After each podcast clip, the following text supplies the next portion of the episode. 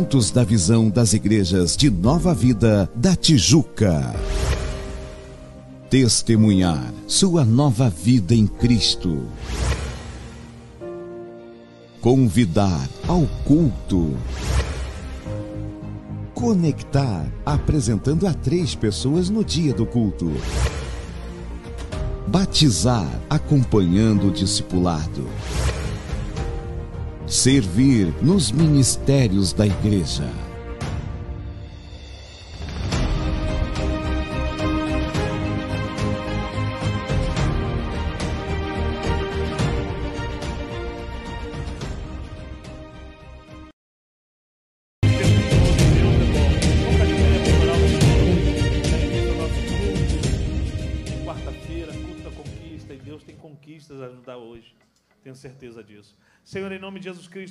Obrigado por este momento em que nós abrimos este culto, Senhor, em Teu nome. Primeiro te pedindo perdão por todos os nossos pecados, ó Deus, e te pedindo, te rogando, aceita a nossa adoração, aceita o nosso louvor, porque Tu és digno, Senhor. Em nome de Jesus, que os nossos louvores chegam como cheiro suave às Tuas narinas, como sacrifício de louvor, ó Deus. Nós devotamos a Ti, Senhor, a nossa vida, a nossa voz, o nosso louvor. Em nome de Jesus, aqueles que estão chegando, traga-os em segurança e paz, ó Deus. Aqueles que estão na sua casa nos assistindo por live, abençoe igualmente. Que neste momento possam se chegar a Ti com confiança para alcançarmos misericórdia. É o que nós te pedimos em nome de Jesus. Amém. Glórias a Deus. Você pode dar uma salva de palmas ao Senhor? Aleluia, glória a Deus. Exaltado seja o teu nome, Senhor. Receba, Senhor, a nossa adoração nesta noite. Feche os seus olhos, levante as suas mãos e comece a adorar ao Senhor, a render a Ele graças. Aleluia, louvores. Oh, porque Ele é digno do nosso louvor, da nossa adoração.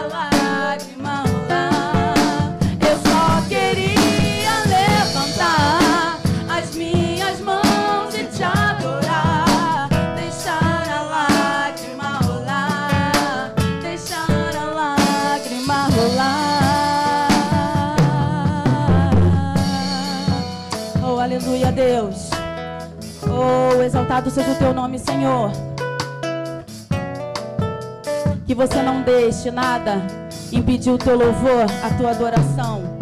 Nessa noite, o Senhor está aqui neste lugar. Aleluia. Quando nós estamos no mesmo espírito, a glória do Senhor se manifesta no nosso meio. Aleluia, glória a Deus.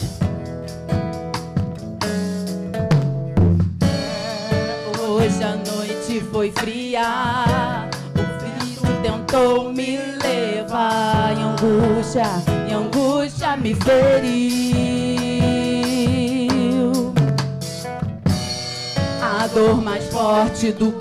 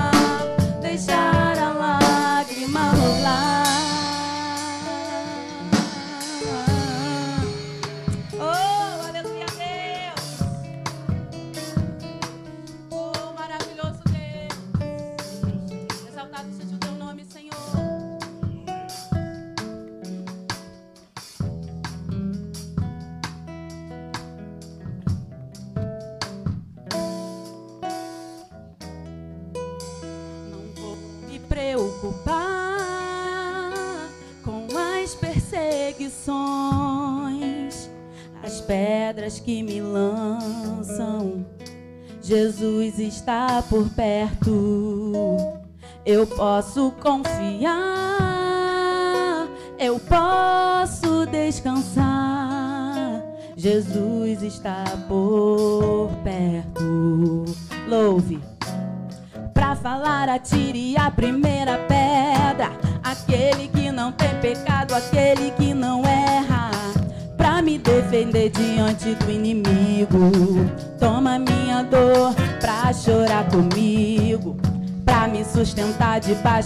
até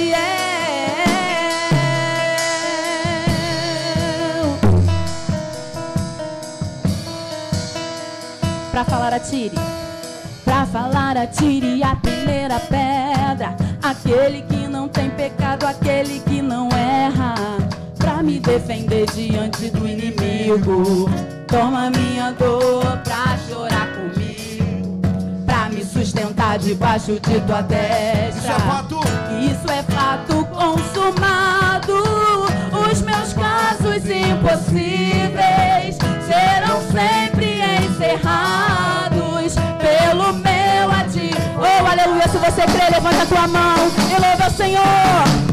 Meu advogado é o meu Senhor. Ele me defende do acusador. Minha causa entreguei em suas mãos. Posso descansar o meu coração.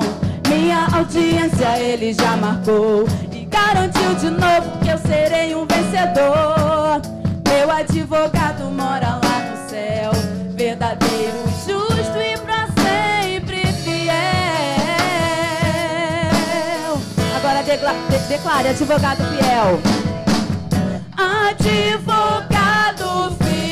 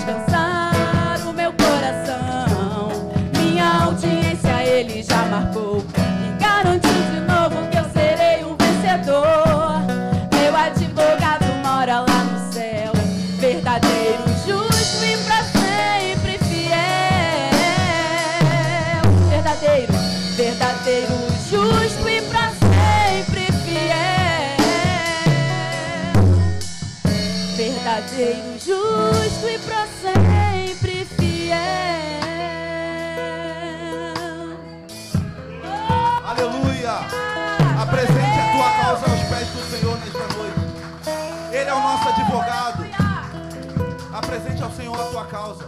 Eu te convido nesse momento a levantar as tuas mãos e apresentar a Ele as tuas causas. Apresente ao Senhor. Senhor, estamos diante da tua presença, Senhor. Estamos diante do teu altar, Deus. Deus, em nome de Jesus Cristo. A causa da tua igreja, Pai. Tu és o Senhor que conhece a necessidade de cada um, meu Deus. Que Deus entre com providência na tua causa em nome de Jesus profetizo sobre a tua vida em nome de Jesus Cristo. Aleluia, aleluia, aleluia. Aleluia. Aleluia, aleluia, aleluia, aleluia. Bendito seja o nome do Senhor para todos sempre.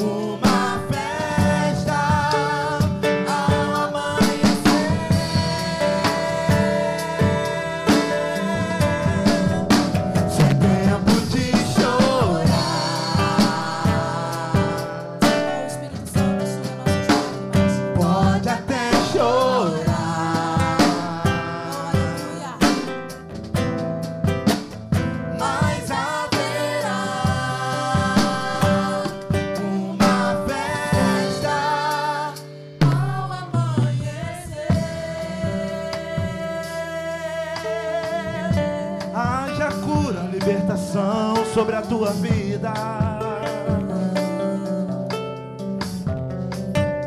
Haja libertação.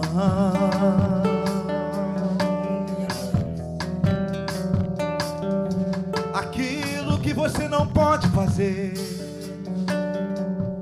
Aquilo que fugiu do teu controle, eu profetizo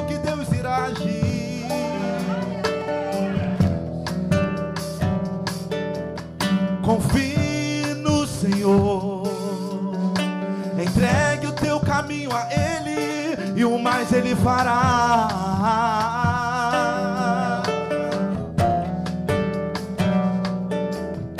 Libertação,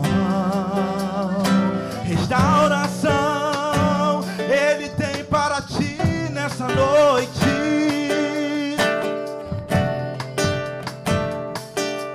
Levante as tuas mãos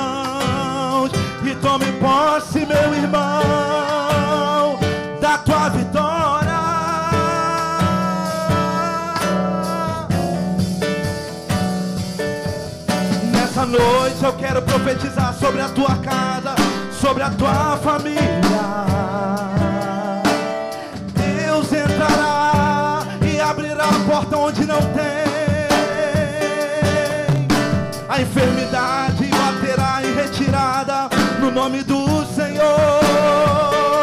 Receba em nome do Senhor. Você que chegou aqui nessa noite, precisando de uma palavra, precisando de um milagre, precisando de uma mudança. Eu não posso, você não pode, mas nós estamos adorando um Deus que pode. Um Deus do impossível. Um Deus que abre porta onde não tem. Mas nós precisamos ter fé. Precisamos acreditar no Senhor. Entregar toda a nossa, nosso, nossa confiança a Ele. E dizer, Senhor, eu confio em Ti, meu Deus. Eu sei que Tu tem poder para restaurar a minha família, Senhor. Eu sei que Tu tem poder, Senhor, para abrir porta onde não tem. Basta confiarmos. Levante suas mãos e tome posse dessa palavra em nome do Senhor. Em nome do Senhor. Aleluia.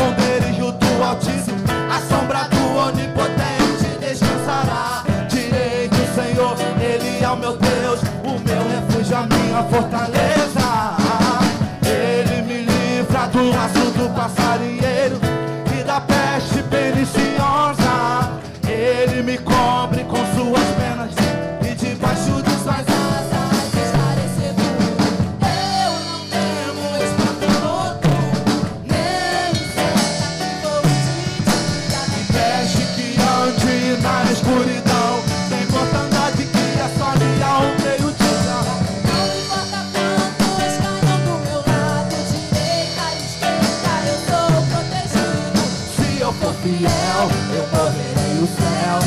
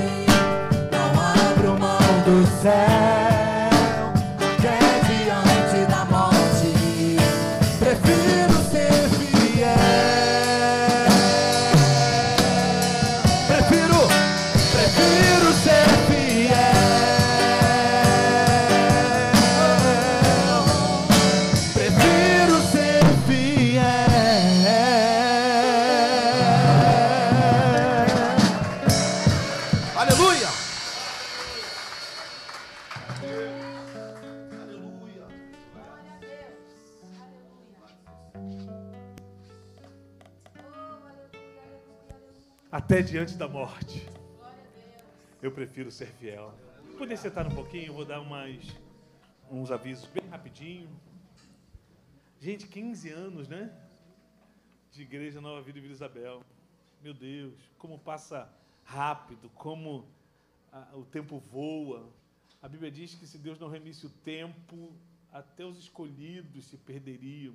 Haveria possibilidade de se perder e Deus está cumprindo isso. Porque, irmãos, um dia desse a minha filha estava correndo por aqui. Né? Via Mateus junto com o filho do, do missionário Marcelo Gama correndo para lá, correndo para cá. Já são homens, já, já são pessoas que. Nossa, mas a gente precisa pensar nisso. Né? Aniversariantes do mês de setembro, Diaconisa Ana Andrade, Débora Gama. Nem cheguei a ler. É. Eliette França, Tainá, é, Diaconisa Priscila Medeiro, Daniela Oliveira, é, é, e o Ramiro, diácono, nosso decano Rezende, são aniversariantes desse mês. Esse mês nós não tivemos o, o, o culto de aniversariantes por questão das obras, mas mês que vem. é, não- é, não teve mês passado, nesse mês, que é a última quarta-feira do mês. Eu sabia disso o tempo todo, só estava pensando se os irmãos também sabiam. Né? Irmãos, classe de batismo é muito importante. Você que ainda não se batizou, já tem muita gente participando, mas que você ainda tendo vontade de participar, pode procurar qualquer diácono que ele vai te encaminhar é, para a classe de batismo, que é todo domingo, 9 horas, com a diaconisa Luciana Gama. Amém? É, é nos, ser Deus do perdão, da compaixão. É a nossa próxima lição, a nossa próxima lição de EBD. Irmãos, EBD tem sido uma benção. Você que não tem a revista ainda, nós ainda temos algumas revistas ali, você pode pegar ali junto com o diácono. Custa apenas 10 reais, a revista nova também já está chegando. Daqui a pouco a gente vai estar anunciando também. Mas venha para a casa do Senhor aprender a palavra de Deus. Vale muito a pena, irmãos. A gente tem discutido aqui coisas maravilhosas o nome de Deus e vale a pena você vir até aqui. Mais algum? Culto da Família do Ensino, todo domingo às 10h15. Venha, traga convidados, participe, porque tem sido realmente uma benção. Inclusive, esse domingo de manhã foi algo assim espiritual, sobrenatural. Deus operou de maneira poderosa, poderosa. E eu tenho certeza como operou, operou lá em Copacabana também. O pastor estava lá pregando, eu fiquei ouvi dizer que foi uma bênção e realmente essa igreja tem sido um baluarte, né, irmãos? Um celeiro de líderes, né? Glória a Deus. Cantina do Ministério de Louvor. É isso aí, eu tô, eu tô querendo que chegue domingo logo, que eu soube que vai ser uma muqueca de peixe com pirão e arroz, que vai ser assim algo forte, pastor, forte. Então eu estava ouvindo lá a irmã Emília conversando com a irmã Tati, falando de, ah, bota um azeitinho de dendê, não sei o que e tal. Eu falei, pô, esse negócio vai ficar maravilhoso, é uma benção, é uma benção. Culto de celebração em fé todo domingo às 18h30. Nós diminuímos meia hora do nosso culto, como era 19, agora 18h30, para você chegar com calma, ir para sua casa também tranquilo. É, é, assim que a gente tem feito os nossos cultos. 18h30 tem sido assim realmente uma bênção. Venha. Esse domingo à noite agora também foi algo espetacular. Irmãos, eu estou assim, nós somos privilegiados, queridos. Porque eu tenho ouvido, visto, ouvido cultos por aí que são Jesus, sabe? Mas aqui nós temos palavra, nós temos unção, nós temos poder de Deus, nós temos cura e Deus tem feito assim maravilhas nos nossos cultos. Então não perca os cultos de. Irmãos, a gente vem dois dias na semana. É quarta e domingo. E às vezes estou cansado. É, amanhã. Às vezes eu falo isso, irmão. Eu falo para a Emília, não vou para a igreja não, porque amanhã é semana de prova, preciso preparar a prova e tal. A Emília, é, tudo bem.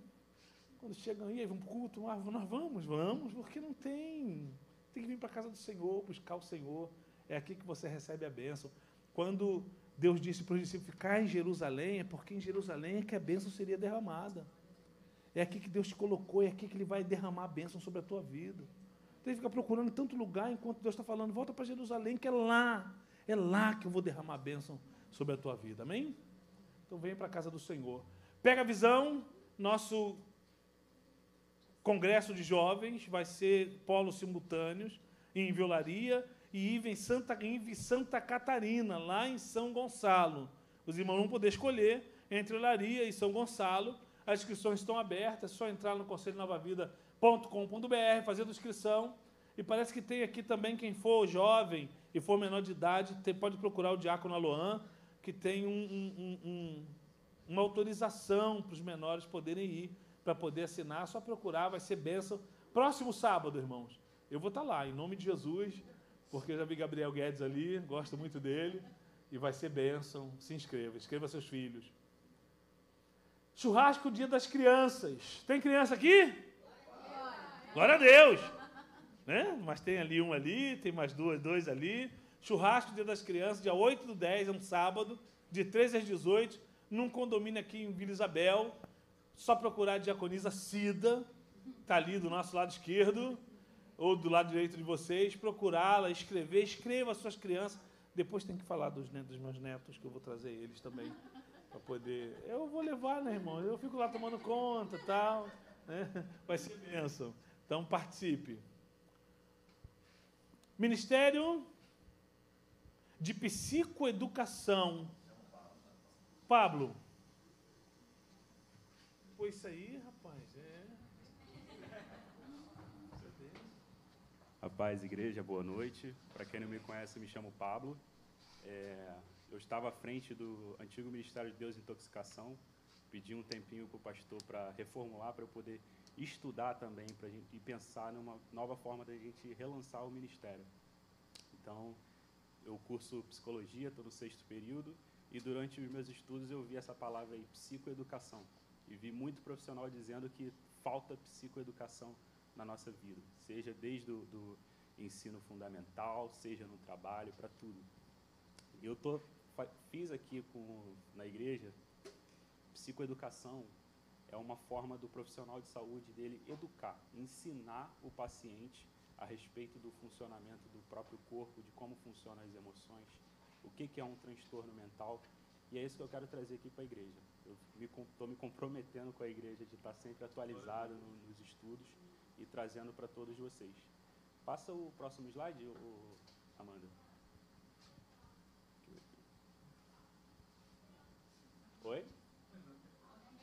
Não colocou, não? Tá. Eu trouxe aqui o outro slide, são alguns pontos que eu quero abordar no, no psicoeducação. Trazer conscientização sobre o transtorno mental, e a psicoeducação ela é uma técnica, uma prática baseada em evidência científica. O que, que isso quer dizer? Que ela tem estudos mostrando que aquilo ali é eficaz no tratamento das pessoas. Então eu quero trazer para vocês a visão, estudos científicos, trazer a visão da ciência para o que é eficaz, para o que funciona e para o que não funciona no tratamento de saúde mental e diversas outras áreas também. Quero convidar, além de profissionais de saúde mental, convidar profissionais de diversas áreas, educação física, nutrição, tudo também. A prática baseada em evidência não está só restrita à psicologia, à psiquiatria. Toda a prática em saúde tem a prática baseada em evidência e o que as pessoas chamam de pseudociência, que pega um pouquinho, um pedacinho da ciência e diz isso aqui funciona, isso daqui não funciona. Mas eu gosto, quando eu vou num profissional de saúde, seja um médico, eu quero que ele me dê um protocolo que foi estudado, foi testado, é válido para mim e aquilo ali vai me ajudar de alguma forma. Eu não quero ir no profissional que ah, eu acho que isso aqui vai funcionar para você. Da onde você tirou isso? Da minha cabeça que não. Isso aqui, um paciente, dez pacientes me usaram e isso aqui funciona. Eu não quero isso. Eu quero que o cara me mostre ali o estudo. Eu quero ver se aquilo ali realmente funciona, pra, porque é a minha saúde que está em jogo ali. Eu não quero dizer trazer esse ministério para a igreja para dizer para vocês que é, é só dessa forma que eu tenho que procurar somente esse tipo de atendimento. É só mais uma forma da igreja pensar, é, se orientar, estar tá conscientizada para saber buscar ajuda, buscar apoio desses profissionais e saber qual profissional adequado a buscar. É, quero trazer também, tentar uns pouquinhos, né, fazer um trabalho pontual dentro dos ministérios de cada um, é, trazer é, trazer os ensinamentos bíblicos com dicas de regulação emocional, trazer um pouquinho o que, que é bom para é, é, alimentação, sobre como dormir melhor. Isso tudo a gente consegue dormir melhor sem medicação. A gente não precisa de um remédio para dormir. O remédio ele desliga o nosso cérebro. Quando a gente dorme, o nosso cérebro trabalha, está funcionando. E a medicação atrapalha isso. Então, muito profissional. Claro que tem situações que a gente precisa sim da medicação para auxiliar no sono, mas na maioria não precisa. A gente consegue praticar, regulando a nossa rotina, ter um sono de qualidade. Isso ajuda em diversas áreas da nossa vida. E por final, está é, tá aberto, está à disposição das pessoas da igreja que precisam de assistência psicológica. Eu vou estar tá, à disposição para procurar, ajudar a procurar, procurar um preço acessível, é, é, levantar, cotizar para poder estar tá atendendo essas pessoas que necessitam. Então, podem contar comigo, com essa igreja. É uma canal de bênção que a igreja está abrindo. E conto com a ajuda dos irmãos também, profissional da saúde, para estar tá junto comigo, trazendo cada um da sua área, falando um pouquinho da, da, da sua especialidade, para a gente estar tá conscientizando a igreja. Não só da saúde, mas da educação financeira, é, é, dos esportes, enfim, em geral. Eu agradeço, agradeço a oportunidade. Que bênção, né? Estamos crescendo em graça, em número e em atividade. Né? Então, participem, procurem o Pablo naquilo que ele puder ajudar. Tem algum, mais, mais algum? Cantina. Irmãos, perdão, me perdoe. No, dia, no último sábado de outubro, é, inaugurando aqui o, o, nosso ministério, nós vamos ter aqui um congresso onde eu estou trazendo o doutor Guilherme, psiquiatra, e a psicóloga Viviane, que eles vão estar falando sobre transtorno de ansiedade aqui para a igreja vai ser no último sábado de outubro, duas horas da tarde. Conto com a igreja para me ajudar também a organizar esse evento e estar em presença aqui. Valeu. Uma salva de palmas ao Senhor.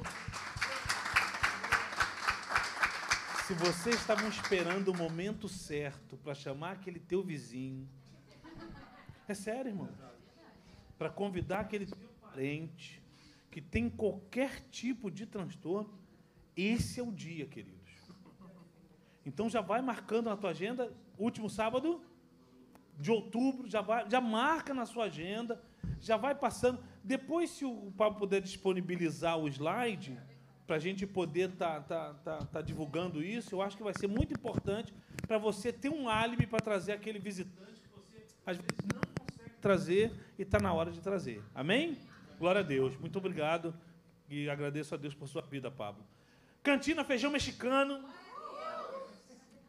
É, é, a Emília falou assim: você vai aumentar dois reais, irmãos. É, esse pequeno acréscimo é por conta dos custos que não é um feijão. Não tem pimenta, tá?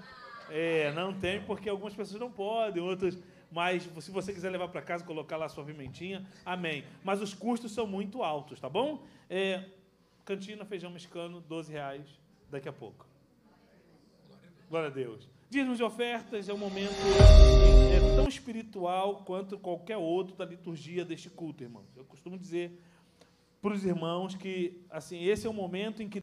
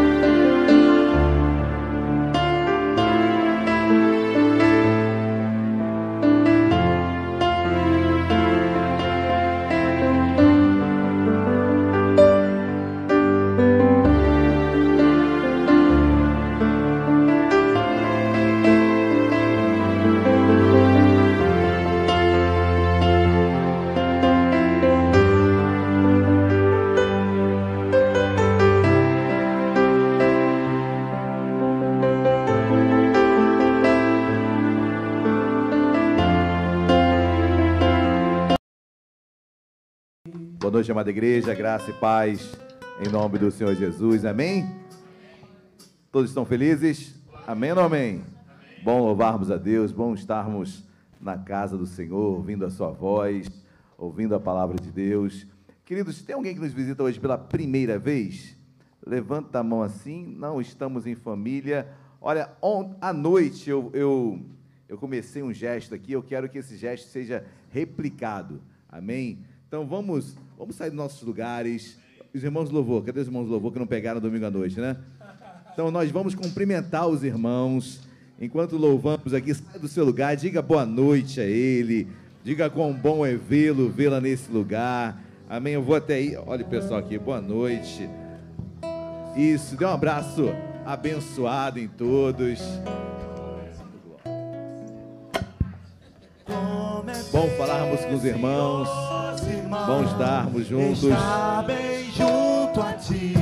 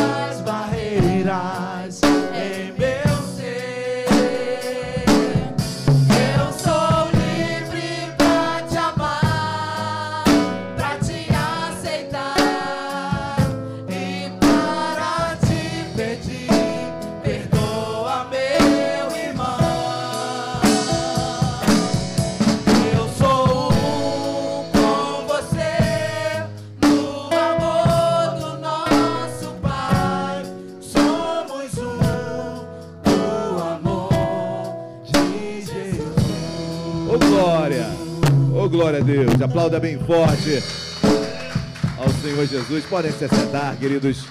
Eu tenho um momento especial também que eu recebi uma notícia abençoada nessa segunda-feira. Eu quero chamar aqui meu querido irmão André Poliana. A Poliana também sem, sem saber o que é, mas o André me procurou e assim eu vou eu vou conceder esse momento aqui. André compartilhou, vem cá, por favor, os dois. André compartilhou comigo, segunda-feira, é, de, um, de um objeto, né? de, um, de um anel, um anel, uma aliança de noivado, queridos. Então, eles estarão noivando. Nós queremos orar por esse momento, por esse dia. Nós sabemos que o noivado, é, para nós cristãos, na Bíblia, o noivado ele tinha um caráter muito mais, é, muito mais responsável. O noivado era um pré-casamento. Noivar era praticamente você é, assinar um, um pré-contrato, se assim eu poderia dizer. Tamanha eram as responsabilidades. Então, o noivado era quase que um casamento, uma, uma, um ato realmente de muita responsabilidade. Queremos e precisamos trazer esse momento também para as nossas vidas. Então, noivar é um compromisso que eu faço um com o outro, é feito um compromisso no desejo de se casar. Então, há um compromisso, um alvo a se chegar. Então, noivado é essa expectativa de que o casório está perto. Sem ansiedade, né? sem, sem pressa, sem querer apressar nada, porque casamento é algo muito sério, mas o noivado é um compromisso que os, os irmãos fazem no desejo de um casamento chegue em breve. Então vamos orar? A aliança já está aí? Ah, vai, tem que colocar aliança, né? Tem que colocar aliança. Olha. Opa!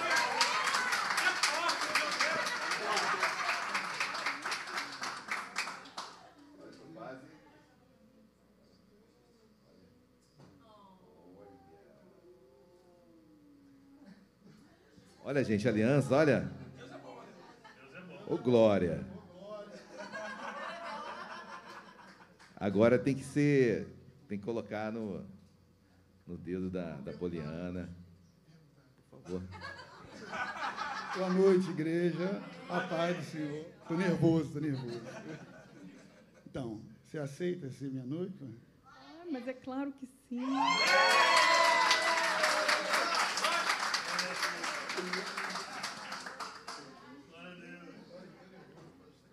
Enquanto ele. Isso, vamos. É menor, com certeza.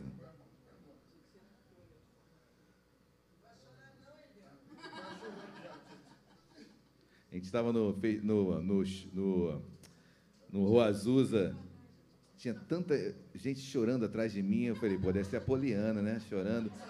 Quando eu olho esse marmanjo aqui, grandão, chorando que nem uma criança. Glória a Deus. Vamos orar, queridos? Vamos orar. Deus amado, em nome de Jesus, nós consagramos essas alianças. Deus, sabedores de que é uma aliança, é um compromisso, Deus, de que estão se preparando para um casamento. Deus, nós te pedimos que, ó Pai, que durante todo esse processo haja conhecimento, mais e mais, que um conheça o outro mais profundamente, até tomarem a decisão em Ti, Deus, de assumir esse compromisso que só a morte pode separar.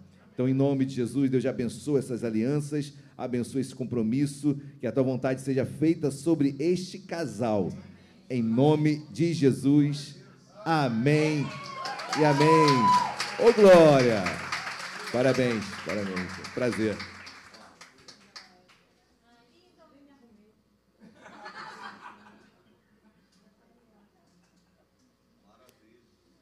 Glória! Leva a caixinha, isso. Prazer.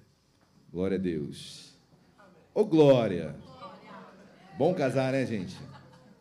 Eu já estou falando de casamento. Bom, bom noivar para depois casar.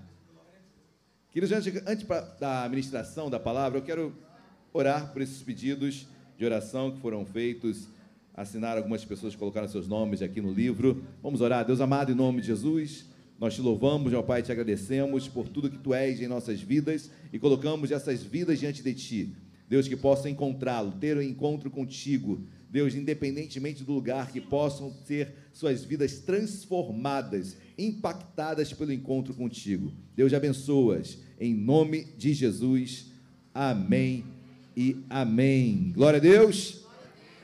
Querido, a palavra que o Senhor colocou no meu coração nesta noite, é, eu tenho certeza que eu coloquei a temática, é, o improvável de Deus, quando Deus usa coisas e pessoas improváveis, quando no- aos nossos olhos, a nossa é, experiência, seria inviável alguém ser usado naquele projeto.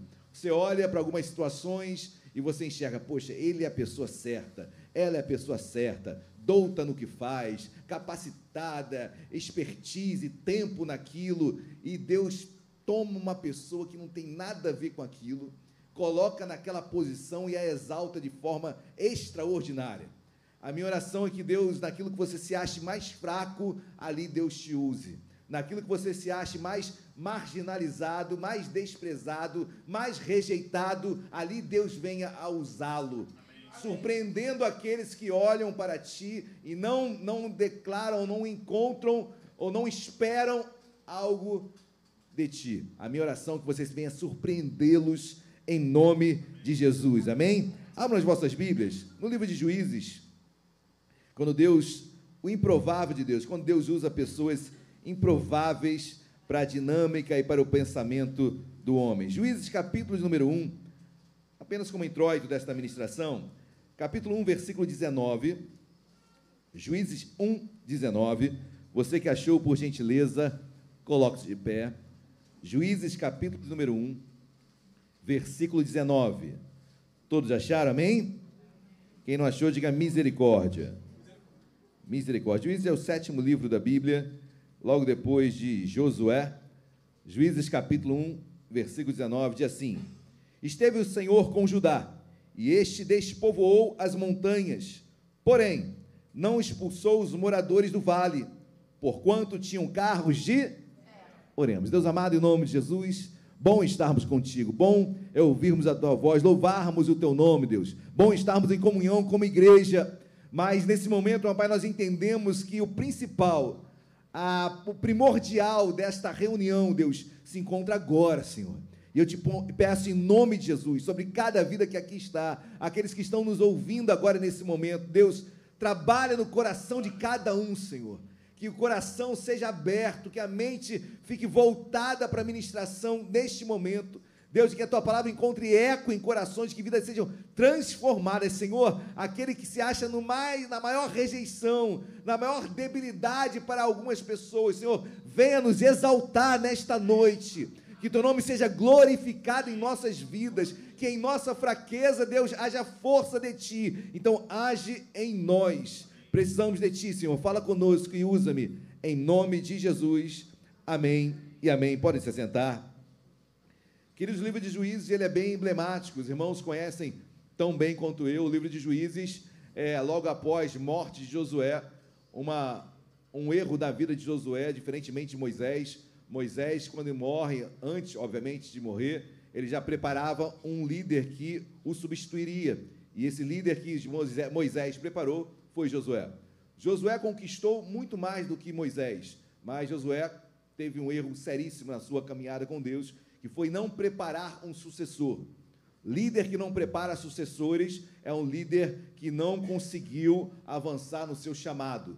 Você, pai, que não consegue levantar filhos sucessores, você falhou em algo. Você, líder de ministério que levanta pessoas, você falha quando não preparou aquele que irá substituí-lo.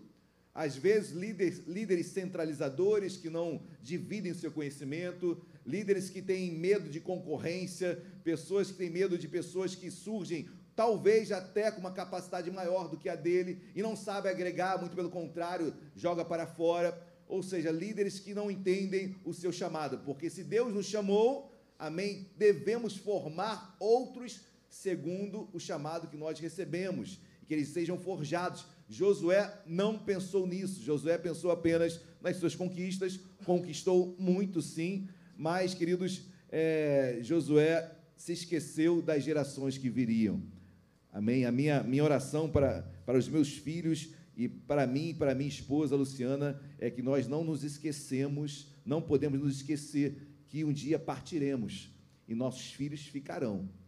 E a nossa intenção, e para isso nós trabalhamos em todos os sentidos, seja no trabalho secular, seja no trabalho espiritual, principalmente, principalmente, mas eu quero deixar o melhor para os meus filhos. Eu quero deixar o melhor da minha vida espiritual para os meus filhos. Eu quero deixar o melhor da, do meu exemplo para os meus filhos. Eu quero deixar o melhor das minhas finanças para os meus filhos. Tem homens, pais, que vivem a vida é, da forma é, que querem gastar tudo. E é muito bom você aproveitar da vida. Pastor, não tem nem o que gastar. Eu sei, queridos, que os tempos são difíceis. Mas eu quero deixar algo também financeiro para os meus filhos. Eu quero deixar herança para os meus filhos. Financeira falando. Eu quero deixar, se puder, se Deus assim permitir, um conforto a mais para os meus filhos. Uma etapa que eles poderão é, avançar em relação a, a outras pessoas. Se eu puder deixar, mas outros passam a vida podendo deixar algo, mas esgotam tudo. Não, não, meu filho, ele, quando ele tiver a idade dele, ele vai dar o jeito dele. Meu filho vai dar o jeito dele, ele vai.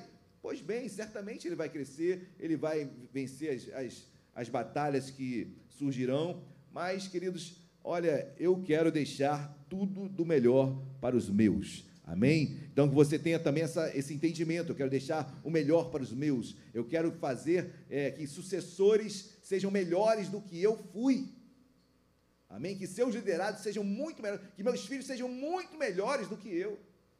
Josué não se preocupou com isso, queridos. Infelizmente, Josué foi um homem que, nesse aspecto, errou e errou muito. Porque com a sua morte, quem substitui Josué? E olha, terra prometida, terras sendo conquistadas, e agora, como será? Como iremos conquistar as terras? Josué morreu. Aí Deus levanta uma tribo, a tribo de Judá, através de Judá. E Judá começa a conquistar terras, mas, queridos, o povo erra. povo, Deus tinha dado uma ordenança para o povo: olha, quando entrares na terra que manda leite e mel, na terra prometida, na terra de Canaã, não farão aliança com nenhum dos que ali estão todos os cananeus, os fariseus eh, e eus possíveis e imaginários, não façam aliança com eles.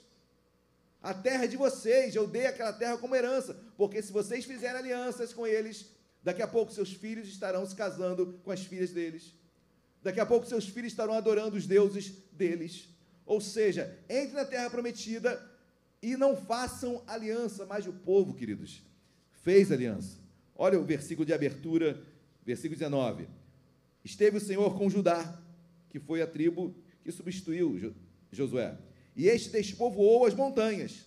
Porém, porém, porém, não expulsou os moradores do vale, porquanto tinham carros de ferro. Pois bem, não expulsam os moradores do vale, um dia o vale sobe a montanha. Tenha certeza disso. Se você não tirar da sua vida aquilo que não agrada a Deus, aquilo que não agrada, um dia chegará até ti. Chegará até nós. Se a- o povo que estava na montanha, e montanha é lugar de conquista, querido, amém? Quando você chega na montanha, você tem uma visão, assim, estratégica excelente sobre o local. Você tem como eh, fazer estratégia de avançar mais. Mas, mesmo na montanha, alcançando um lugar, estrategicamente falando, muito bom, não foram ao vale com medo de perder, talvez, quiçá, penso eu, seu status de montanha. E quando eles não descem ao vale, só você vê o decorrer da história do povo, principalmente na fase dos juízes, o vale sobe na montanha e o povo perece. E assim foi o tempo dos juízes, queridos. Assim foi um juiz atrás do outro. Primeiro foi Otiniel, onde Deus levanta o povo, o povo se desvia de Deus, passa sendo subjugado por outros povos. Aí Deus levanta um homem, que foi o primeiro juiz. Otiniel é levantado por Deus. Otiniel levanta um povo para guerrear e esse homem chamado libertador, ele vai e liberta o povo de Israel novamente do jugo de outros povos. Mas logo em seguida o povo, depois de receber a bênção de Deus, de conseguir expulsar os inimigos, novamente o povo se volta para o pecado, porque estava misturado. Fez alianças. E não adiantava, um tempo passava, daqui a pouco já estavam envolvidos em outros erros, pecados. E assim foi sempre acontecia na história de Israel, e Deus levantava um outro juiz, abençoava o povo, o povo pecava, Deus levantava outro juiz, e assim era uma sucessão de erros e Deus usando de misericórdia com seu povo. Até que Deus levanta um homem, é sobre ele que eu quero pregar nesta noite. Lá no capítulo de número 2, Juízes capítulo 2, versículo de número 15. O primeiro juiz falece, Otiniel, e quando o juiz falece, o povo se esquece de Deus e começa a fazer alianças erradas, a pecar. Até que Deus, no versículo, perdão, capítulo 3, Juízes, Juízes 3, versículo 15. É sobre esse texto que nós iremos nos debruçar nesta noite. Todos acharam, amém? Juízes 3, 15 diz assim: Então os filhos de Israel clamaram ao Senhor, e o Senhor suscitou um libertador, Eude, homem canhoto, filho de Gera, benjamita, por intermédio dele enviaram os filhos de Israel tributo a Eglon, rei dos Moabitas.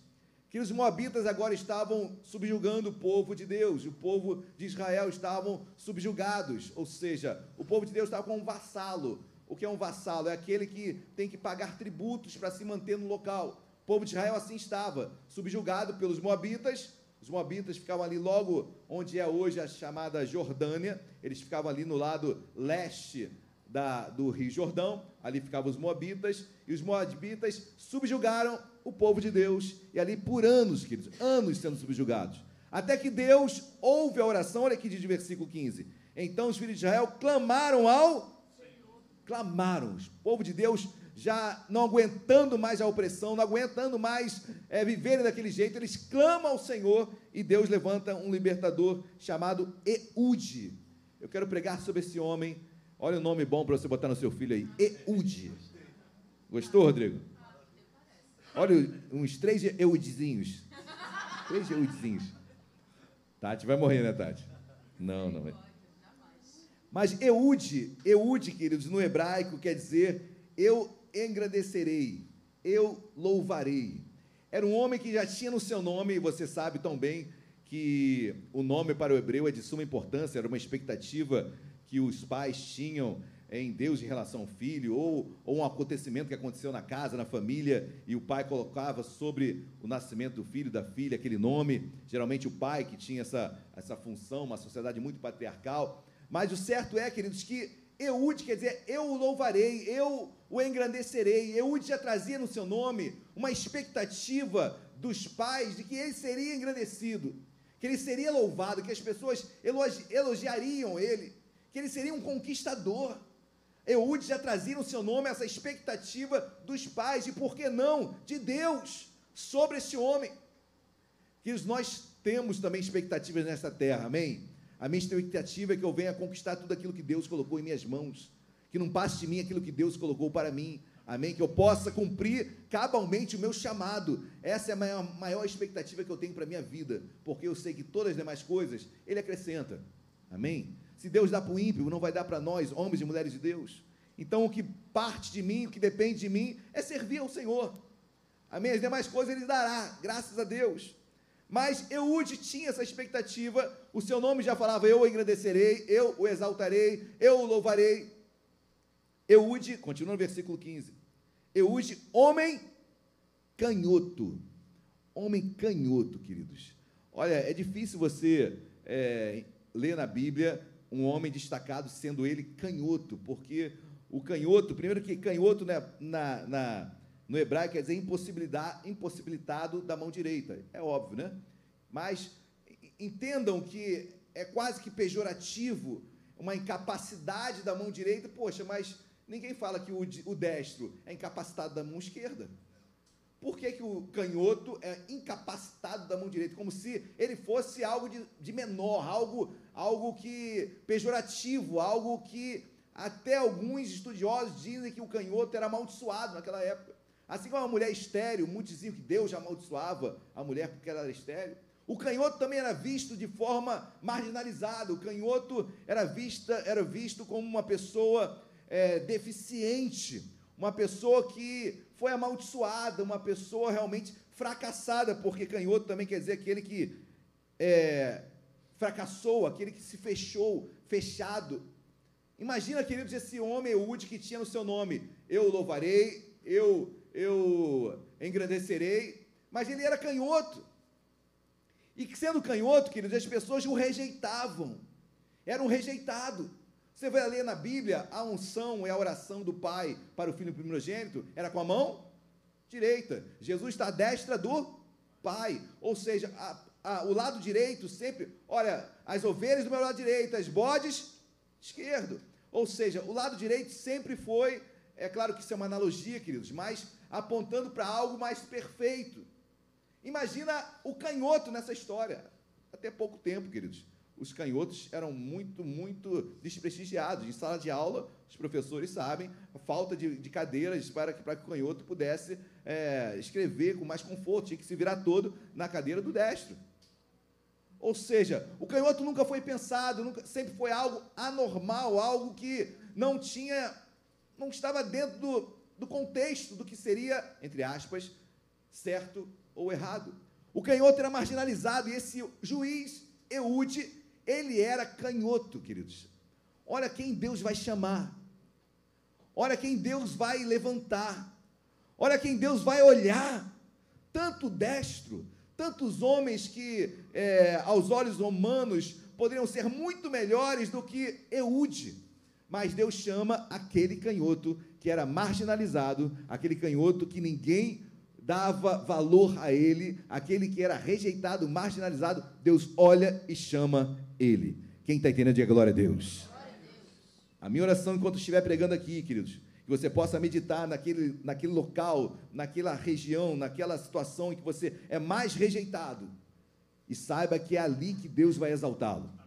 É ali que Deus vai te usar. Talvez tentaram fazer de tudo para que você não avançasse, porque colocaram sobre ti é, situações, colocações, palavras que o abateram, que a sua autoestima foi se esvaindo, você foi caindo, você se abateu. Pois bem, se estão batendo aí, queridos, é porque tem virtude para sair. Se estão tentando te parar onde você está caminhando, tem vitória aí em nome de Jesus. Não pare. Ah, eu sou canhoto, não posso. Agora que eu vou poder. Ah, disseram que eu não vou. Agora eu vou. Disseram que eu não consigo, agora eu vou conseguir. Agora eu vou em frente. Ah, é só para o destro. Agora eu sou canhoto, então vou mostrar que eu vou mudar o jogo dessa história. Amém, igreja? Glória a Deus. Deus usa o improvável. O canhoto aqui é o improvável. O canhoto é aquele que ninguém o chamaria para ser um juiz. Imagina o juiz. Imagina você chamar aqui um, um, um, presidente da república e ele, quando começa a falar, ele começa a, ele é gago, ele começa a ter dificuldade na sua fala. Quantos grandes homens, quantos locutores eram gagos e aprenderam e se tornaram grandes locutores, grandes homens, grandes mulheres que tiveram que usar da sua fala em público e venceram a, essa limitação naquilo que eram fracas. Deus exaltou. Amém? Naquilo que aparentemente eram fracas. Melhor dizendo, amém? Glória a Deus. Canhoto, filho de Gera. Gera no hebraico quer dizer um grão. Um grãozinho, queridos. Eu quero traduzir isso para o contexto de um homem que já é marginalizado, que já é deixado de lado, de um homem que é canhoto e ele é filho de um grão. Um grão no meio de. Do que, queridos? O que representa um grão? Qual o significado de um grão no meio de tantos grãos?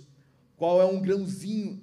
Ou seja, eu já começo a ver algo diminuto na vida, já, já no nome do pai, trazendo para o seu filho, talvez algo que seja já quase que uma, uma herança psicológica e que o pai passou por algo e jogou para o seu filho um nome assim, ou seja, começa porque muitas coisas que nós passamos, queridos, são de heranças psicológicas que nossos pais passaram. Chama herança psicológica. Existe herança também é, espiritual. Existe sim herança espiritual. Existe herança também psicológica. Amém? O que meu pai sofria, que meu pai tinha medo, se eu não me educar, se eu não for ensinado, eu vou ter medo também daquilo que ele tinha. Amém? Quem está entendendo, diga amém. O pai aqui gera um grãozinho o nome dele, mas é interessante que ele coloca o nome do filho de Eu engrandecerei. São aquelas pessoas que rompem com o passado, que rompem com a rejeição, que rompem com o que um dia falaram sobre ele. Você não está fadado a ser aquilo que um dia alguém o amaldiçoou. Você pode romper, você pode, não, comigo não vai ser assim. Ah, porque existe maldição hereditária, porque meu, meu, meu tataravô se divorciou meu, meu avô se divorciou, minha, minha mãe, meu pai se divorciou, eu também vou me divorciar. Está amarrado em nome de Jesus. Você pode quebrar isso na sua vida. Você tem autoridade para quebrar. Só que às vezes estamos tão falecidos nas nossas emoções que acabamos entregando os pontos. Eude poderia entregar os pontos.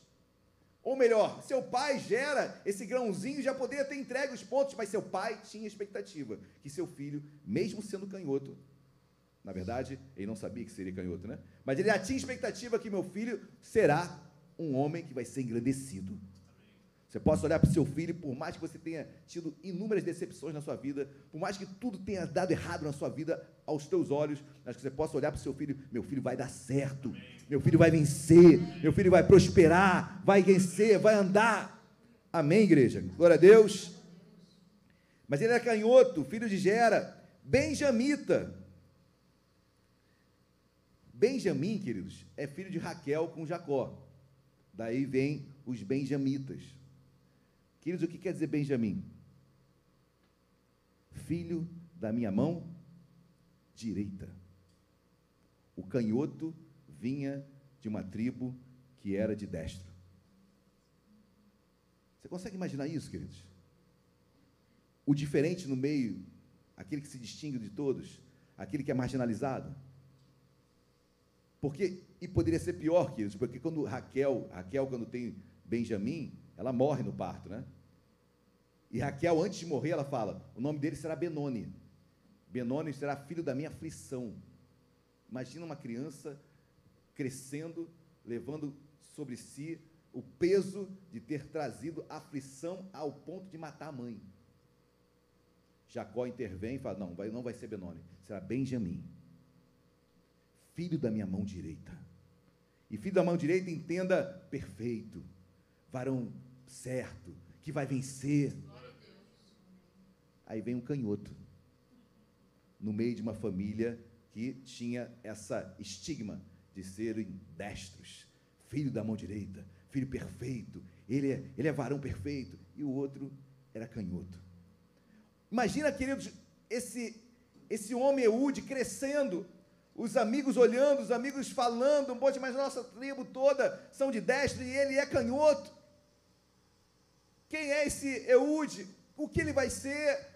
E a rejeição superabundando sobre a sua vida, rejeitado desde criança, imagino eu. Aí Deus vai e olha entre tantos destros de uma família de mão direita, vai lá e pega um canhoto. Ei, queridos, guarde isso no seu coração. Você pode ser aparentemente o mais limitado da sua família. Se Deus te pensar lá, Deus o honrará. Se Deus te chamar, Ele vai te exaltar lá no meio dos doutos. Naquilo que você se acha menor, se prepare. E quando eu falo se prepare, queridos, é você lutar também. Amém? Levantar a cabeça. Não deixe que o que disseram sobre ti não será verdade, em nome de Jesus. Você vai vencer. Você vai trabalhar, você vai se esforçar e Deus vai te honrar. Porque eu trago em mim, eu serei louvado, eu serei engrandecido. Traga isso para a sua vida. Eu serei engrandecido por Deus. Eu sou Eude, sou canhoto. Pois bem, e daí? Sou diferente dos demais, mas Deus me chamou. Me tomam de forma pejorativa, rejeitam quem, quem eu sou, mas eu, discriminado, queridos, era um homem discriminado na época. Mas Jeude é chamado por Deus para um propósito maior que nem ele sabia, queridos. Amém? Quem está entendendo, diga glória a Deus. Filho de Gera, Benjamita. Por intermédio dele enviaram os filhos de Israel tributo a Eglon, rei dos Moabitas. Ou seja, queridos, agora nesse momento Eude se reúne com todos os a direção ali. Ele vai até Eglon, que era o rei dos Moabitas, entregar tributos porque ele era um vassalo, ele era um dominado. E a forma de ter uma certa independência, o povo de Israel, era pagando tributo ao rei Moab, dos Moabes, que era Eglon. Então lá estava indo agora Eude, o novo juiz de Israel, pagar tributos, ou seja, quase que mendigando a sua liberdade, pagando pela sua liberdade, pagando por ter uma certa autonomia no ambiente onde eles estavam. E lá vai, queridos. Lá vai o canhoto levando tributos, pagando até Eglon. Pastor, o que Deus quer falar comigo? Olha, o que Deus falou comigo, eu quero compartilhar com os irmãos, amém? É, entenda as oportunidades que Deus coloca na sua vida, amém? Outros poderiam ir levar esse tributo até Eglon, mas foi Eude, o juiz, queridos, juiz que não poderia morrer, juiz que era o homem que estava sendo levantado por Deus para libertar o povo, mas ele vai arriscando a sua vida até um outro rei, aquele que o subjugava, pagar tributos. Aproveite as oportunidades que Deus coloca em suas mãos. Aproveite os tributos que Deus está colocando para você, porque eles o levarão até algum lugar. Eu não sei, claro que isso é uma analogia, queridos, ok? Mas eu quero de destacar que Deus está abrindo porta, está colocando algo sobre você para ti. Aproveite, não deixe para amanhã o que Deus está falando hoje contigo. Faça, aproveite a oportunidade que Deus está lhe dando.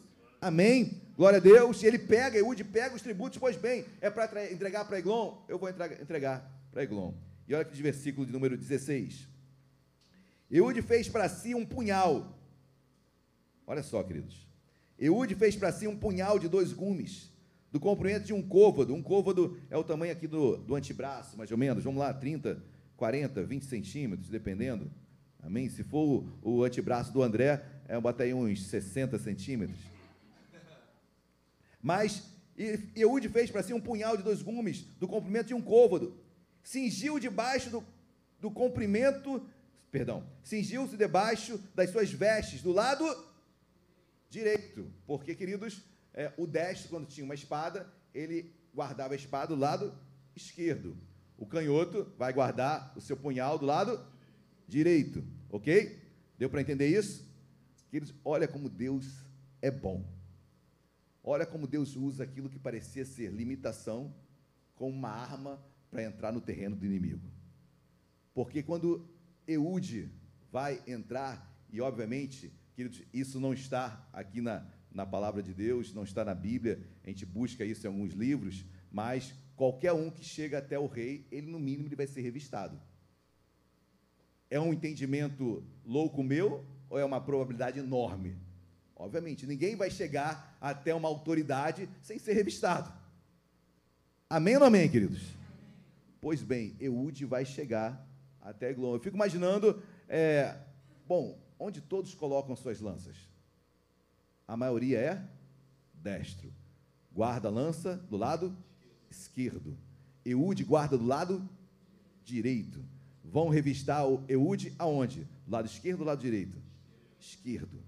Na expectativa de ser um destro, como qualquer outro. Deus usa aquilo que parece ser limitação tua como uma porta tremenda para Deus fazer algo a mais. Não se frustre, pastor, mas eu não tive isso. Olha, queridos, Deus vai te usar nessa porta. Pastor, ainda não tenho. Pois bem, terá, hein? Aproveite essa porta que Deus está abrindo. Talvez você não tenha essa porta escancarada ainda, como outros têm, mas esta porta nas tuas mãos vão se escancarar. E mais, aquilo que Deus tem para você, aquele que se diz perfeito, aquele que está todo moldado, aquele que você olha e, poxa, esse vai conseguir, certamente ele vai alcançar. Queridos, só o canhoto chegaria na presença do rei sem ser, ou melhor, sendo revistado e sem que o punhal fosse achado. Tem coisas que só você fará, porque só você viveu. Tem coisas que só você vai poder aconselhar, porque só você passou. Tem coisas que só você vai poder orar, porque só você sabe a dor que, que dá, que você sente. Tem coisas que aquele super preparado nunca entenderá e você vai entender. Então não, não menospreze aquilo que você está passando em nome de Jesus, amém?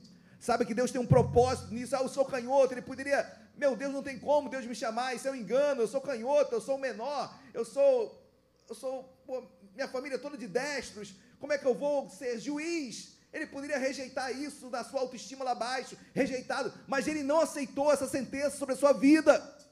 Ele avançou, ele foi avante. Amém, meus amados? Não desista daquilo que Deus tem para a sua vida, por mais que aos seus olhos você não tenha capacidade. Versículo 17: Levou o tributo a Eglon, rei dos Moabitas. Era Eglon homem gordo. Tendo entregado o tributo, despediu, despediu a gente que o trouxera e saiu com ela. Porém, voltou do ponto que estavam as imagens de escultura ao pé de Gilgal e disse ao rei: Tenho uma palavra secreta a dizer-te, ó rei. Isso Eude chegando até ao rei, até o rei um Moabita. E ele chega até esse rei Eglon e fala: Olha, eu quero falar em secreto contigo. Finalzinho do versículo número 19. O rei disse: Cala-te. Então todos que assistiam saíram de sua presença. Versículo 20. Eude entrou numa sala de verão que o rei tinha só para si, onde estava sentado e disse: Tenho a dizer-te uma palavra de Deus. E Eglon se levantou da cadeira. Então Eude estendendo a mão esquerda, puxou o seu punhal do lado direito e lhe o cravou no ventre. Ali Eude mata aquele rei, aquele Eglon, aquele rei moabita. Queridos, é, obviamente que ninguém está falando aqui sobre assassinatos, tá bom?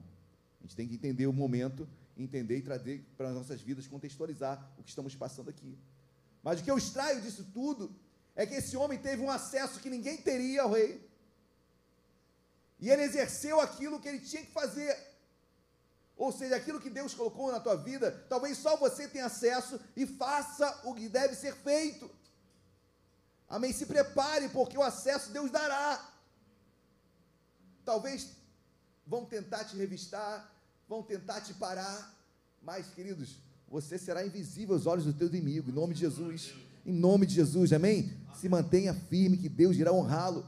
E aquele homem, que eles guardadas as devidas proporções, aí no contexto daquela época, um contexto bélico, onde o homem, a, a, dominação era assim mesmo, um povo subjugando o outro, assim, Deus tinha que preservar uma tribo. Ah, pastor, como é que Deus manda matar? Né, queridos? Interessante isso, é uma pergunta que a gente poderia ficar muito tempo conversando sobre ela. Mas entenda uma coisa: um povo tinha que ser preservado, porque desse povo viria o Messias. Deus separou o povo judeu desde o início, desde todos os tempos. para que dali viesse a semente que um dia esmagaria a cabeça do diabo. Amém? E esse povo preservado. E Deus fala: não faça aliança com aquele povo. Isso só acontece porque o povo desobedece e faz alianças. Não precisava de nada disso, mas pelo povo desobedecer a Deus e contrair alianças, essas coisas acontecem. Por causa do erro do povo. Mas o que eu quero trazer para a minha vida, queridos, hoje, é que nessa limitação que Eude tinha, foi a grande estratégia de Deus para subjugar os moabitas. Naquilo que o destro não conseguiria, porque ele seria revistado e ele não teria acesso ao rei, o canhoto podia. Naquilo que você se acha a quem, é isso que Deus vai te usar. Pastor, mas eu não consigo. Vai conseguir, queridos. Pastor, mas eu não tenho essa expertise. Deus vai te usar, tenha certeza disso. Amém? Glória a Deus. Versículo 29, pula para 29 aí. Naquele tempo, feriram dos Moabitas uns 10 mil homens, todos robustos e valentes, e não escapou nem sequer um. Assim foi Moabe subjugado naquele dia, sob o poder de Israel, e a terra ficou em paz 80 anos. Que eu quero profetizar sobre a sua vida paz, sobre a sua casa paz, sobre o seu ministério paz, sobre o seu casamento paz, sobre o seu trabalho paz. Então, naquilo que você se acha ainda inferior, querido, levanta a cabeça, que Deus vai te usar. Amém? Eu, de todo o coração, querido, eu nunca me imaginei falando em público. Quem me conhece no particular, sabe, para eu abrir a boca é um sacrifício. Quem me conhece no particular, eu sou uma pessoa super discreta, super na minha. Se eu puder, eu sento no último banco de um lugar. E se, se eu puder, eu não falo nada também. Eu sou assim, queridos. Mas eu sou provocado. Se me provocarem aí, aí eu falo. Eu preciso ser provocado. Eu sou assim, querido, eu preciso ser provocado. E a vida me provoca. Os desafios me provocam. Devem provocá-lo. Amém? Pois bem, se eu tenho um preparo, eu quero dar aula. Por que eu não posso dar aula? Porque eu sou tímido. Poxa, mas. Mas eu tenho um preparo. Por que eu não posso dar aula? Porque eu sou tímido. Porque você é canhoto. Você não pode. Eu falei, não, eu vou romper isso. Como é que faz? Não, mas é uma panelinha. Panelinha para dar aula. Eu estou falando do meu trabalho, tá, queridos? panelinha para entrar para dar aula? Não, peraí. Eu vou então propor um tema. Um tema que poucos sabem, mas eu, por acaso, estudei um pouquinho mais que isso. E vou apresentar. Hoje dou aula, queridos. Por mim, assim, na minha timidez, não daria. Eu preferiria ficar sentado Pastor, meu Deus, misericórdia. Ainda tento fugir várias vezes, queridos, desse chamado, mas não consigo. Não consigo. Mas perseverando, mas não consigo. Mas, queridos, é, porque eu enxergo em mim uma limitação que vocês, vendo aí, ah, pastor, que limitado nada, que é isso, o senhor fala bem. Queridos, vocês não me conhecem nem um pouquinho. Mas na minha limitação eu aprendi que eu preciso vencer ela. Se eu sou canhoto, eu vou fazer o que destro faz. Eu vou ser ambidestro. Aí você vê um canhoto jogando futebol, um canhotinho, hein, Rodrigo? Canhoto. Faz coisas que o destro não faz. Salvo o Zico, né? Vamos tirar o Zico desse contexto. Mas você vê um Maradona, você vê um, um Messi, tudo canhoto. Infelizmente, argentinos, né? Mas, queridos, é, naquilo que aparentemente não dariam valor se sobressaem. Por quê? Talvez na limitação deles eles tiveram que estudar mais, tiveram que trabalhar mais, tiveram que se esforçar mais. Enquanto o outro que teve todas as oportunidades, teve tudo de mão beijada. Mas você não, você lutou mais. A questão é, a que ponto eu vou me esforçar mais do que os outros? Em nome de Jesus, queridos, que você possa se esforçar mais do que os outros. Mais que os outros. Eu nunca vou me esquecer, queridos. Isso não é trazer é, glória nenhuma para mim, muito pelo contrário. Mas eu, eu me lembro cabalmente de todos os meus amigos saindo madrugada e eu de madrugada estudando. E a galera zoando. Falando, ah, vamos sair para lá, para cá. Olha, eu tenho, eu tenho que cumprir isso aqui, eu tenho que estudar. E vai virar noite, dá teu jeito. Posso não ser inteligente, mas eu posso ser o mais esforçado de todos. Você pode ser, não precisa ser o mais inteligente, queridos. Seja o mais esforçado. Você talvez vá mais longe do que ele. E Deus vai te honrar. Ah, mas eu sou canhoto. Pois bem, vamos trabalhar dos dois lados. Vamos aprender a estudar com as duas. Amém, meus amados? Se esforce. Esse homem canhoto, ele entendeu que aquela brecha, que a princípio era uma limitação dele, era a única pessoa que poderia ter acesso ao rei. Talvez você seja o único da tua casa que possa acessar algo que ninguém vai acessar. Talvez você seja o único que consiga perdoar. Por quê, pastor? Porque você já passou por isso. Você é canhoto. Você já viveu isso. Você sabe o que é ser rejeitado. Você vai compreender melhor as pessoas que são assim. Um Pablo da vida. Que vai apresentar um trabalho porque ele sabe o que Deus fez na vida dele, o que ele superou. Ele é canhoto. E se sobressaiu. Vou aproveitar teu testemunho, varão. Pablo chegou aqui zerado, né, Pablo? Zerado mesmo. Zerado. Hoje, quando eu vejo o dízimo do, do Pablo, eu louvo a Deus. Dá vontade de chorar quando eu vejo o dízimo do Pablo chegando. Eu quase, eu converso com a Luciana, chegando lá em casa, a gente chora vendo o dízimo do Pablo. Que Deus venha prosperar muito mais você, meu, muito mais. Mas são coisas que assim pouco nós falamos. Mas são esses canhotos que se esforçam, que vão pegar uma bicicleta motorizada, vão para tudo quanto é lugar. Ainda bem que a gasolina agora baixou o preço, né, Pablo? Mas não ficam parados esperando, não, tem que fazer alguma coisa. E aí, quando faz isso, Deus já abre uma porta maior, né, Paulo? Abre uma porta maior. Aí quando ele vai ver outra porta maior se abre, porque ele está no meio. Deus não vai fazer nada contigo dentro de casa. Ninguém vai lembrar de você porque você está dentro de casa. Só vão lembrar de você se você estiver lá dentro, no meio, lutando com os outros, disputando a mesma coisa. Aí você vai ser lembrado. Amém, meus amados? Deus vai honrar o teu esforço. Gênesis capítulo 3, queridos. É do suor do nosso rosto que nós tiramos nosso sustento. É do suor, não adianta. Isso é algo que Deus colocou para o homem. Olha, a mulher vai ter dores de parto, aumentará dores de parto. A serpente vai rastejar pela terra. O homem, do suor do rosto que ele vai tirar o alimento. Segura essa, homem. Segura essa, varão. O homem tem que ralar mesmo. Agora, se as mulheres feministas querem ralar também, fique à vontade. Se quiser pegar a maldição do suor do seu rosto, pega também do homem. O homem não vai sofrer mais dores de parto que você. Isso ele deu para a mulher. Agora, se a mulher quiser também trabalhar mais com o homem, fica à vontade.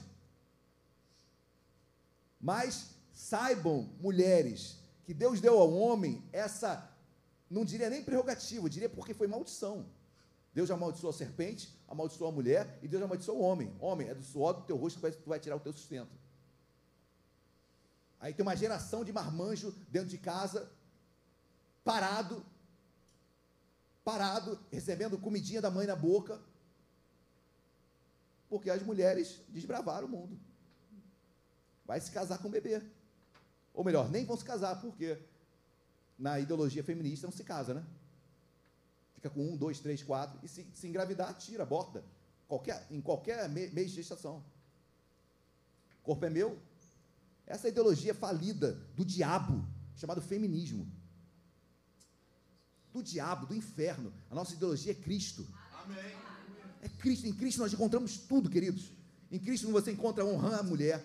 O marido, olha, ama a sua mulher como Cristo amou a igreja. Queridos, meu Deus, misericórdia. O marido dá a vida pela mulher.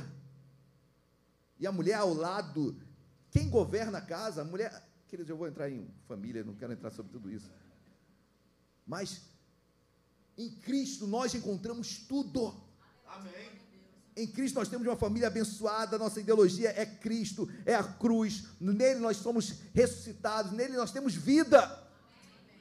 Amém, meus amados? Então seja abençoado nesta noite. Amém? Você canhoto, todos nós hoje somos canhotos. Você sabe onde você é canhoto, onde você tem limitações, mas essas limitações não param você, não são determinantes, não tem fim em si próprio, não. Amém? São apenas um processo para você alcançar algo maior. Eu sou canhoto, por quê? Pastor, eu passei por isso, por quê? Pastor, eu não tive isso, por quê? Eu creio que não é um fim em si próprio, é um processo para algo maior vir. Tem um propósito maior nisso aí. Eu sou canhoto, para que eu sou canhoto? Porque Deus vai abrir uma porta que o destro não pode. Tome isso para a sua vida encare que a sua limitação é uma porta escancarada para Deus me dar algo muito melhor. Você pode não ter tido o estudo que outros tiveram, queridos, mas olha, mas hoje você pode se aperfeiçoar, você pode ser alfabetizado com a idade que você tiver. Graças a Deus tem uma igreja que se você tiver problemas financeiros, a igreja vai entrar junto contigo. Já pagamos de escola de criança e outras tantas coisas, plano de saúde de membro de igreja. Se você quiser se alfabetizar, a igreja banca a tua alfabetização. Queridos, não tem, não tem, não tem limitações para você crescer em Deus. Não tem limitações. Então cresça em nome de Jesus, amém? Cresça, aproveite a porta que Deus está abrindo, por mais que seja a porta de um canhoto, que aos teus olhos é estreitinho. Mas foi o canhoto que libertou o povo da escravidão, do subjugar dos moabitas. Não foi o destro, foi o canhoto, foi o limitado, foi o rejeitado, foi aquele que Deus fala que chama as coisas que não são para confundir as que são, chama as coisas fracas para confundir os fortes. Amém, queridos? Vamos colocar de pé, vamos louvar de todo o nosso coração. Glória a Deus, igreja. Tem canhoto aqui? Ô, oh, glória. Eu sou canhoto, queridos. Eu sou canhoto, tem áreas da minha vida que são desta forma. Eu preciso, preciso me superar dia após dia. E Deus nos chama para superação. Deus vai te honrar. Naquilo que você se achava limitado, Deus vai te honrar. Deus vai abrir portas onde você jamais imaginou. Você vai ver que a tua limitação, na verdade, é a porta para você chegar aonde Deus tem para você.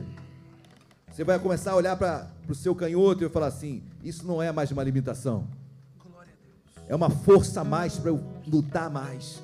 É uma força a mais para eu caminhar mais. Se tiver que caminhar duas, dois quilômetros, algo a mais do que os outros, eu vou caminhar. Mas eu vou conquistar aquilo que Deus tem para a minha vida. Amém? Vamos louvar, feche seus olhos. Curva a sua cabeça. Aleluias. Nunca houve noite que pudesse impedir o nascer do sol esperança e não há problemas que possa impedir as mãos de Jesus para me ajudar. Nunca houve noite o nascer do sol, a esperança e não há problemas que possa impedir as mãos de Jesus para me ajudar.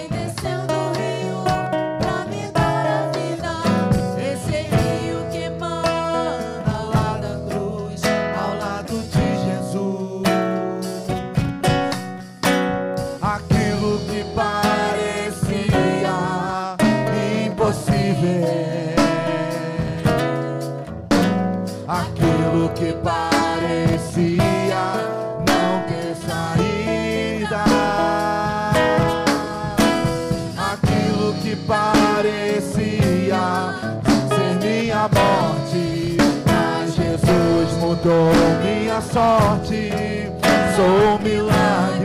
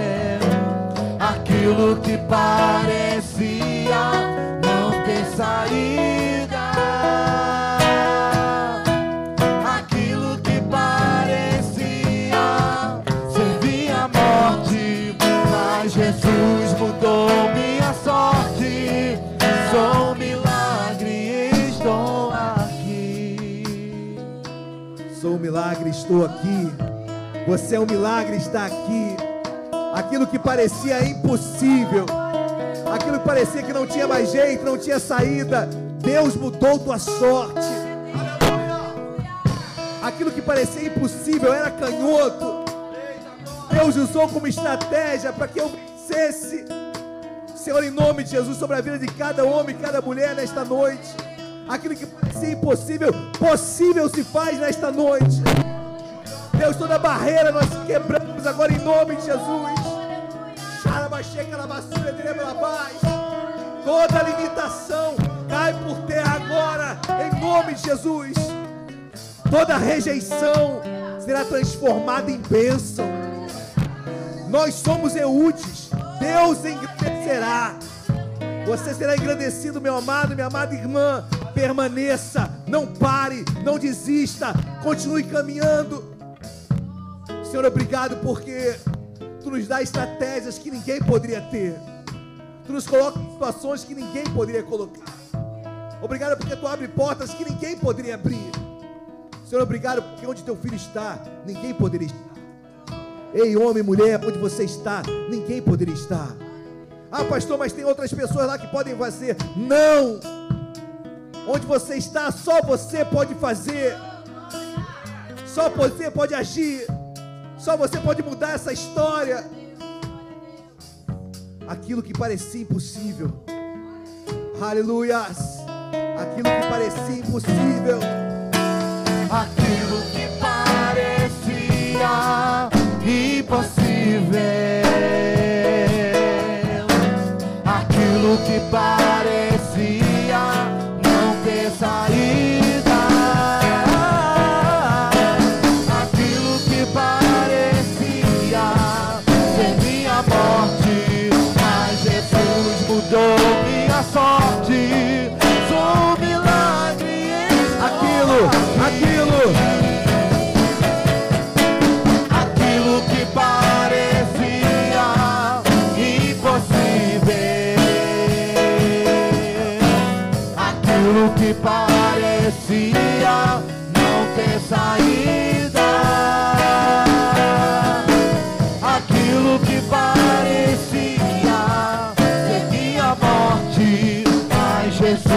mudou minha sorte.